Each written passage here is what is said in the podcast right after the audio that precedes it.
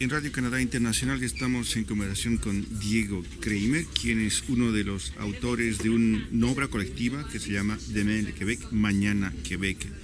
Diego Kramer, bienvenido a Radio Canadá Internacional. Muchísimas gracias. ¿De qué se trata este volumen de varios autores? Hace eh, dos años salió ah,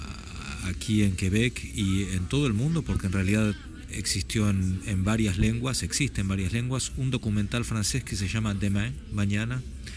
que hablaba de el derrumbe de los ecosistemas y de cómo la gente se está autoorganizando para eh, encontrar soluciones que no dependan de una instancia superior, que no dependan de, un de que un gobierno llegue al poder, eh, sino que dependan de un grupo de personas mucho más chico que se otorgan el poder ellas mismas y se organizan a nivel de la comunidad. Ese film tuvo mucho éxito e inspiró una buena parte de los militantes ecologistas que trabajamos en, este, en este territorio de este lado del Atlántico.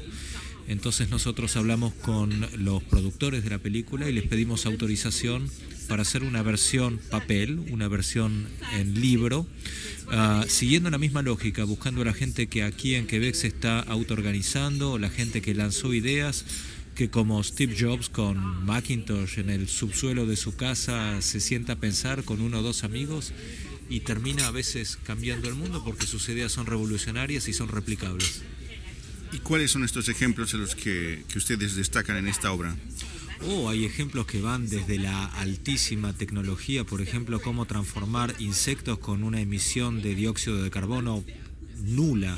en croquetas de perro. Son eh, jóvenes quebecuá, ingenieros, expertos en alimentación que empezaron esto en el garage de su casa. Casi todas estas ideas empiezan en, el garage o en el sótano o en algún lugar donde se acumula el polvo y uno no tiene necesidad de distraerse con otras cuestiones de, la cotidianeidad. Eh, llegamos a, un grupo de militantes ecologistas que habían hecho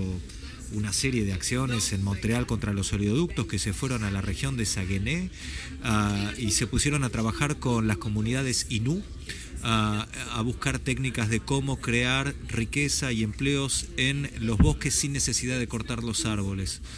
Eh, y terminaron creando cooperativas y terminaron creando empleos que no tienen nada que ver con la industria agroforestal, eh, sino que tienen que ver con eh, la recolección de diferentes subproductos del bosque sin necesidad de cortar ni un solo árbol. después encontramos un banquero que en el medio de la crisis del 2008, en las manifestaciones de, de Grecia, eh, tuve la idea de fundar un banco de impacto donde los fondos se, se usan únicamente para apoyar iniciativas que favorecen la transición ecológica. Eh, y llegamos a iniciativas de orden más social, por ejemplo, cooperativas en las que viejos agricultores que no tienen herederos y que no quieren que sus tierras pasen a manos de las corporaciones agropecuarias, eh, le alquilan por medio de una plataforma cooperativa muy bajo precio sus tierras a estudiantes de agricultura, de escuelas de agricultura en Quebec, para asegurarse de que alguien se quede con la tierra y la haga producir sin necesidad de destruirla y sin necesidad de cederla a las corporaciones. Son todos ejemplos individuales que seguramente de aquí a, un par de años van a ser superados por ideas mejores. Nosotros lo que tomamos fue una Polaroid de la creatividad silenciosa eh, increíble que existe entre nosotros y que a veces no vemos porque tendemos a ver únicamente los problemas y no las soluciones. Hasta el momento, ¿cuál ha sido la recepción de este libro? Ah, la crítica oficial de los grandes diarios no le ha dado mucha atención, pero el libro se, eh, llegó en una semana a los 10 eh, libros más vendidos en algunas librerías de Quebec y a los 20 libros más vendidos en la cadena de Renobré, que es una cadena que tiene creo que cientos de librerías en Quebec. Eh, le está yendo muy bien, hubo dos ofertas de adquisición de los derechos para hacer una película por parte de cineastas comprometidos con, con la militancia social y medioambiental. Eh, nosotros estamos cruzando la provincia de prácticamente dos veces por semana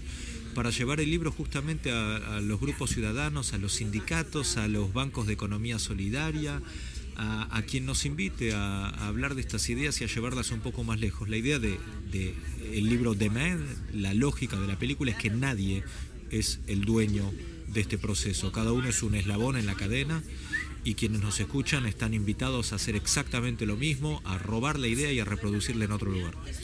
En Radio Canadá Internacional estamos en conversación con Diego Kramer, quien es uno de los coautores de una obra titulada Demain le Québec, Iniciativas inspiradoras para un mundo más verde y más justo.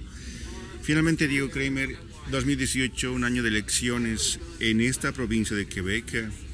¿Hay algún partido político que tome inspiración de, este, de estos ejemplos de